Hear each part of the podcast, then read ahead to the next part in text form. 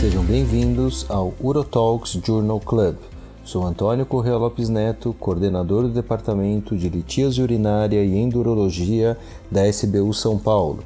Hoje discutiremos três artigos recentes publicados no Journal of Endurology.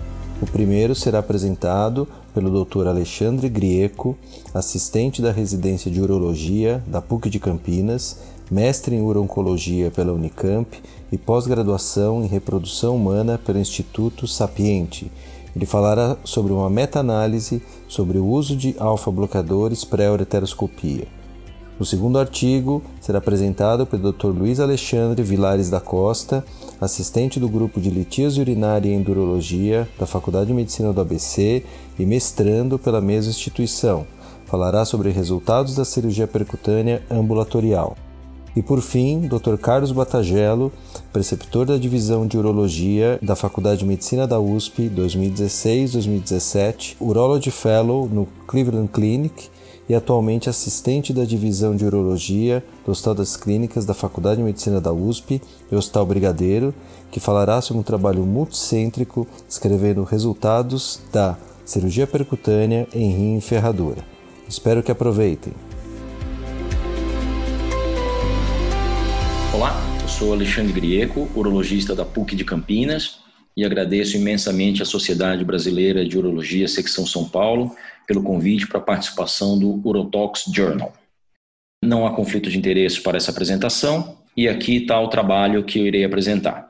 É a avaliação pré-operatória do uso de alfa-bloqueadores em ureteroscopia para tratamento de cálculos ureterais, uma revisão sistemática e meta-análise de ensaios clínicos randomizados. Esse trabalho foi publicado por estes autores da Universidade de Toronto, no Canadá, eh, em 16 de janeiro de 2020, pelo Journal of Endurology. Na introdução, os autores relatam que cálculos ureterais afetam até 12% dos homens e 6% das mulheres. Tratamento depende do cálculo, de sintomas, anatomia e fatores técnicos. Os alfa-bloqueadores em terapia expulsiva já têm seu uso bastante difundido e bastante estudado. Porém, há um recente interesse no efeito dos alfa-bloqueadores facilitando a instrumentação ureteral, devido ao grande número de receptores alfa no ureter distal. Os trabalhos reforçam o uso de alfa-bloqueadores no pré-operatório, e essa revisão sistemática e meta-análise de RCTs ela veio para avaliar a segurança e eficácia do uso pré-operatório de alfa-bloqueadores em pacientes submetidos à ureteroscopia para tratamento de cálculo ureteral. Nos materiais e métodos, então, trata-se de uma revisão sistemática conforme o manual Cochrane para revisões sistemáticas, em que foi realizada a busca por RCTs avaliando pacientes que fizeram uso de alfa-bloqueadores antes de serem submetidos à ureteroscopia para tratamento de cálculo ureteral. Foram utilizadas seis bases de dados, conforme descrito, além da inserção manual de outros trabalhos de interesse. Os desfechos analisados são a necessidade de dilatação ureteral, o acesso ao cálculo, a taxa de stone free após quatro semanas e após o desfecho final, de oito semanas, o tempo cirúrgico e o tempo de hospitalização. Foram excluídos estudos com utilização de alfa-bloqueadores por curto tempo, ou seja, menor ou menor ou igual a três dias. E foi realizada uma graduação do nível de evidência uh, utilizando a escala GRADE para avaliação dos desfechos, de forma a uniformizar essa avaliação. Sobre o desenho do estudo, então foram selecionados 3.320 trabalhos, além da inclusão de 18 de outras fontes. Após um critério uh, de inclusão e exclusão, foram feitas exclusões de diversos trabalhos, conforme as justificativas descritas, e no final, restando 11 trabalhos para essa meta-análise. Os alfa-bloqueadores utilizados nos estudos foram tansulosina, silodosina e alfa-bloqueadores sem especificar o nome em um trabalho. O tempo médio de utilização de alfa-bloqueador foi de uma semana e todos os procedimentos cirúrgicos foram realizados em caráter eletivo. Nos resultados, observou-se então uma redução da necessidade de dilatação ureteral intraoperatória em 61%, um risco relativo aí de 0,39, é, realmente com uma significância estatística.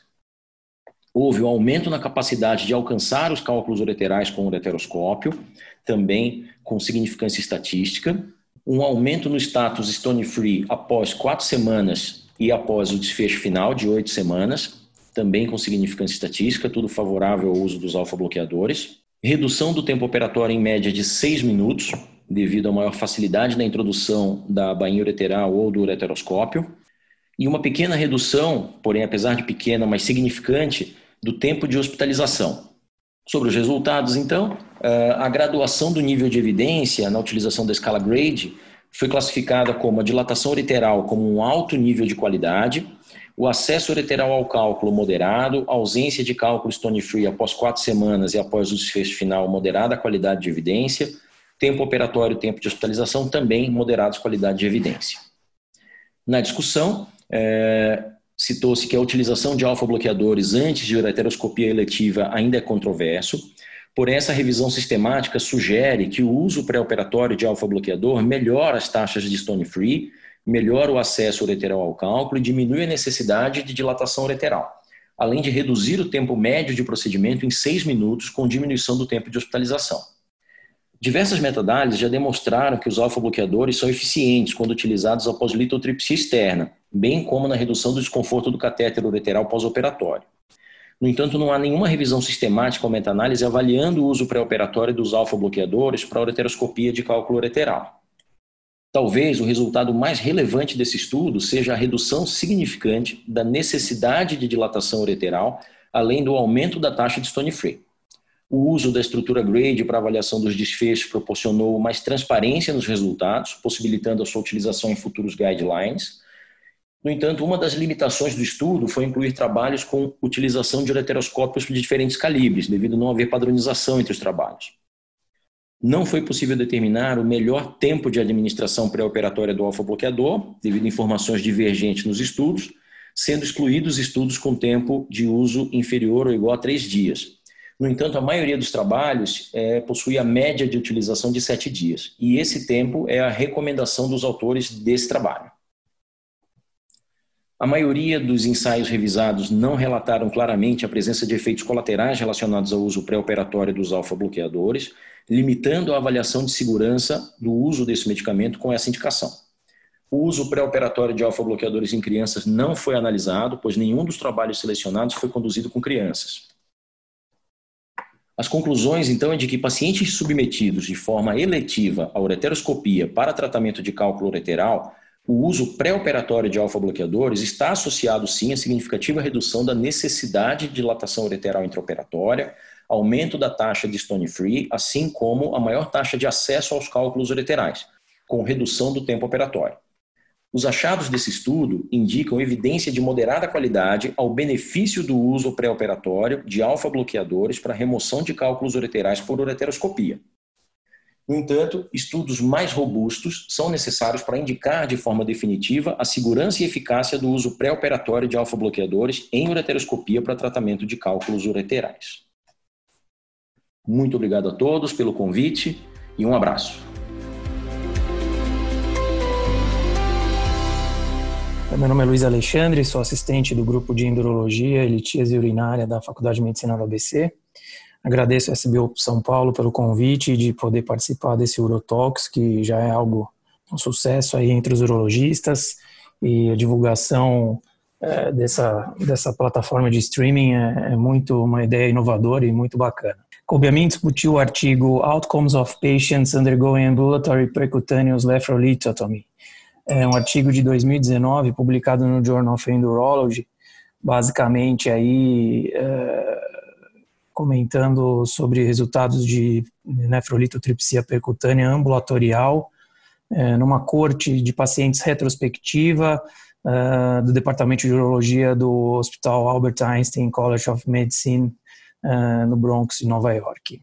Então, o estudo é, uma breve introdução, né, ele acaba citando sobre a cirurgia nefrolitoterapia percutânea começou já na década de 70 e a técnica cirúrgica vem evoluindo no decorrer dos anos e basicamente o que se sabe é o que é, demanda maior tempo de internação, maior morbidade do pós-operatório desses pacientes é o uso da nefrostomia.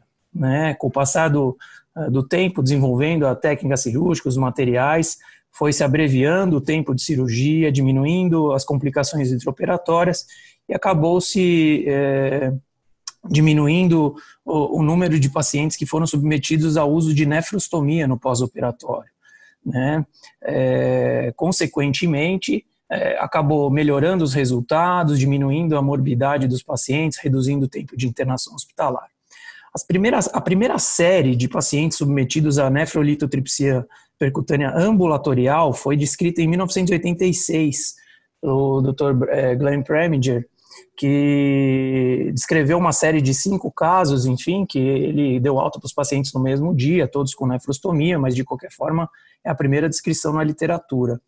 É, isso, assim, as publicações, tanto de, de percutânea ambulatorial quanto de melhores resultados, elas acabam é, citando né, o desenvolvimento das técnicas de saída da cirurgia, né, ou seja, qual tipo de derivação vai ser feito. Né, seja com catéter, apenas com catéter duplo J, que a gente chama de tubeless, seja com o uso de um catéter ureteral, que pode ser o catéter que a gente usa na cirurgia, ou uma espécie de splint que eles colocam, descrito na literatura também, ou os pacientes que a cirurgia é extremamente é, rápida, sem nenhuma complicação, onde se, se adota a técnica de totally tubeless, ou seja, não deixa nenhum tipo de derivação.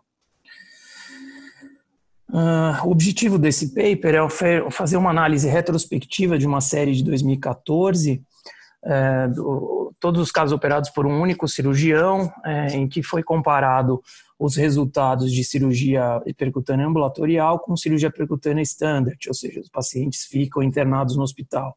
Os desfechos primários foram avaliados é, num período de seis semanas o índice de taxa de reinternação, taxa de idas ao pronto-socorro dos pacientes e taxa de stone free. Foram comparados entre os dois grupos. Materiais e métodos. Então, essa série foi iniciada em janeiro de 2014 até janeiro de 2016.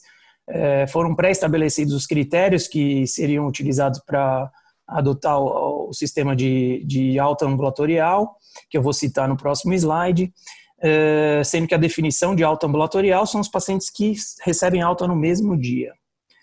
Foram ah, envolvidos no estudo, é, nesse período, 145 cirurgias, porém, só incluídos 47 pacientes que foram que receberam alta no mesmo dia. No grupo controle foram pegos 47 pacientes aleatoriamente é, nesse mesmo período em que não receberam alta no mesmo dia. Comparado e foi feita a comparação entre os dois grupos. Uh, a técnica cirúrgica, basicamente, todos os pacientes foram feito, é, foi feita a cirurgia em decúbito ventral, é, utilizou-se o balão dilatador, o litotridor ultrassônico, nefroscópio flexível no final da cirurgia. A derivação urinária foi variada, os pacientes é, foram submetidos a tubeless, totally tubeless e um uso de, de, de um catéter que fica apenas na, na JUP. Esse, é, esse catéter ele foi descrito em 2017 por um grupo canadense, em que funciona mais ou menos como se fosse um splint. O catéter tem um, um dispositivo que o próprio paciente retira a, é, esse catéter ureteral pela região lombar, uma espécie de um fiozinho, depois de dois a três dias. Desfecho primário, então, num período de seis semanas, foram avaliadas as taxas de stone free, ao pronto-socorro e reinternações hospitalares. Uh, os critérios de inclusão para percutânea ambulatorial, ou seja, pacientes maiores de 18 anos, baixo IMC, qualquer tamanho de cálculo e pacientes é, deve, deveria concordar. Ah, os critérios de exclusão é qualquer tipo de intercorrência que, que, que, que, teve no intraoperatório ou que impedia incluir os pacientes, como rim único, pacientes acamados, comorbidades. É, durante a cirurgia não poderia haver grandes perfurações, sangramentos e nem necessidade de nefrostomia. E no pós-operatório, o paciente era descartado se ele apresentava qualquer complicação maior. Os resultados, é, eu coloquei aqui as três tabelas, eu já vou apresentar aqui para vocês. Então, os dados demográficos, é, não houve diferença entre os grupos. Se for é, dar uma olhada em idade, sexo, IMC, o tamanho da pedra, o tempo cirúrgico e a queda de hemoglobina no pós-operatório. A única que teve diferença estatística foi o índice de comorbidade de Charlson, que foi maior no grupo standard.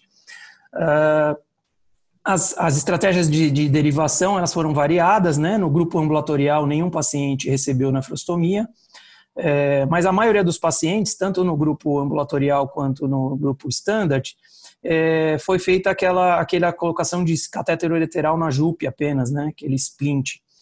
É, E assim, é, comparando os grupos, as taxas de visitas ao pronto-socorro e readmissões hospitalares, não houveram diferença entre os grupos. Veja, é, taxa de visita em seis semanas do grupo de percutânea ambulatorial foi de 11%, comparado com 9% do cirurgia standard, e readmissão 2% contra 6%, sem diferença estatística. Taxas de stone free foram, não houveram diferenças também. As conclusões do estudo, é, foi feita essa análise retrospectiva, que demonstrou que é factível a percutânea ambulatorial, as, as taxas de stone free, idas ao pronto-socorro e admissões hospitalares foram similares entre os grupos. As principais críticas ao estudo, né, é por se tratar de um estudo retrospectivo com, é, com aumento de, de, de, de viés, né, é, nas análises estatísticas, uh, um número de pacientes é até considerado baixo, né, 47 em cada grupo, é, a randomização dos pacientes da cirurgia é, percutânea standard, ele foi feito aleatória, né? A melhor forma seria envolver apenas pacientes que teriam critérios de inclusão para a cirurgia percutânea ambulatorial. E dentro desses dois grupos, num estudo prospectivo, você randomiza. Agradeço mais uma vez a oportunidade. Boa tarde. Olá, amigos da SBU. Gostaria de inicialmente agradecer pelo honroso convite de estar aqui e conversar com vocês sobre o nosso trabalho recém-publicado sobre os resultados da nefrolitotripsia percutânea em pacientes com rim ferradura. Trabalho que tive a oportunidade de participar durante meu fellowship em urologia e litíase urinária com o Dr. Manoj Monga, na Cleveland Clinic. Atualmente sou médico assistente do grupo de endurologia do Hospital das Clínicas da Faculdade de Medicina da USP e do Hospital Brigadeiro, e doutorando pela Faculdade de Medicina da USP. O rim ferradura é considerado a anomalia congênita renal de fusão mais comum, encontrada em aproximadamente 1 a cada 500 nascidos vivos. É mais frequentemente encontrada nos homens do que nas mulheres, numa relação de 2 para 1. A vasta maioria dos casos são esporádicos, embora também possam associar-se a síndromes genéticas. Em 90% dos casos, a fusão ocorre no polo inferior dos rins. Em geral, são assintomáticos e usualmente encontrados de forma incidental. Contudo, são propensos ao número de complicações decorrentes principalmente da drenagem urinária deficiente. Dentre essas complicações, destaca-se o cálculo renal. A presença do rim em ferradura é considerado fator de risco independente para a litíase urinária visto que aproximadamente 35% dos pacientes com o rim em ferradura apresentam cálculos renais. Isso deve-se à estase urinária, ocasionada pela inserção alta e medianizada do ureter. Tal alteração anatômica também torna o tratamento do cálculo renal um desafio, não apenas para o urologista, mas como para o próprio paciente. Portanto, a alteração anatômica descrita impõe dificuldades técnicas para todos os métodos de tratamento disponíveis, sendo que a litotripsia por ondas de choque, a LECO, apresenta as menores taxas de sucesso. De acordo com as recomendações da Sociedade Americana e Europeia de Urologia, assim como para o tratamento dos cálculos em rim com anatomia normal, a nefrolitotripsia percutânea é considerada o tratamento padrão para os cálculos renais maiores que 2 centímetros nos rins em ferradura. Classicamente, a posição ventral é considerada de escolha, visto o acesso mais favorável aos cálices superior e posterior, na posição ventral. Com a popularização da nefrolitopercutânea em decúbito dorsal, tem se demonstrado que o acesso ao polo superior, na posição dorsal, é factível, seguro e eficiente. Contudo, a escassa literatura comparando resultados da nefrolitopercutânea realizada na posição supina para o tratamento de cálculos em rim ferradura, limitando-se a séries de casos. Portanto, o nosso objetivo nesse estudo foi reunir o maior número de casos operados para realizar uma análise comparativa entre as duas posições. Considerando a baixa incidência dos rins em ferradura, decidimos pela realização de, uma, de um estudo multicêntrico e uma cooperação de, de, de, de vários centros de excelência em diversos países para conseguir o maior número de casos possíveis para realizar esta análise. Então, nosso objetivo foi realizar, reavaliar os resultados da nefrolitopercutânea nos pacientes em rim ferradura e também avaliar o impacto da posição ventral versus dorsal nesses pacientes. Doze centros de excelência em cirurgia percutânea participaram desse estudo, sob a coordenação do Dr. Fábio Vicentini, médico assistente do Hospital das Clínicas e chefe do setor de endurologia e litise renal do Hospital Brigadeiro. Como critérios de inclusão, consideramos pacientes adultos com cálculos renais em rim ferradura submetidos a nefrolitotripsia percutânea. Como, como, como critério de exclusão, consideramos pacientes com dados incompletos. Como resultado dessa colaboração multi-institucional, obtivemos dados completos referentes a 81 pacientes operados e submetidos a 106 nefrolitotripsias percutâneas. Destas, 63,2% foram realizadas em posição ventral e 36,8% foram realizadas em posição dorsal.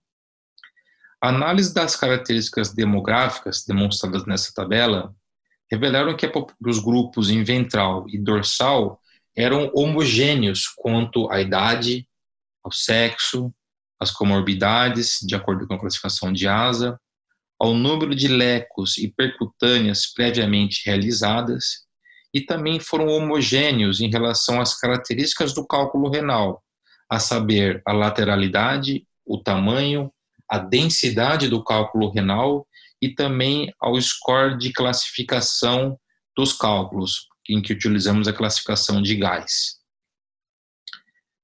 Os grupos, no entanto, foram diferentes em relação ao IMC, sendo que pacientes do grupo ventral apresentaram um IMC estatisticamente maior do que os pacientes do grupo dorsal. Quanto aos parâmetros operatórios demonstrados nessa tabela, os pacientes operados em posição ventral tiveram um tempo cirúrgico estatisticamente maior dos que os pacientes operados em decúbito dorsal, provavelmente relacionados à mudança de posição.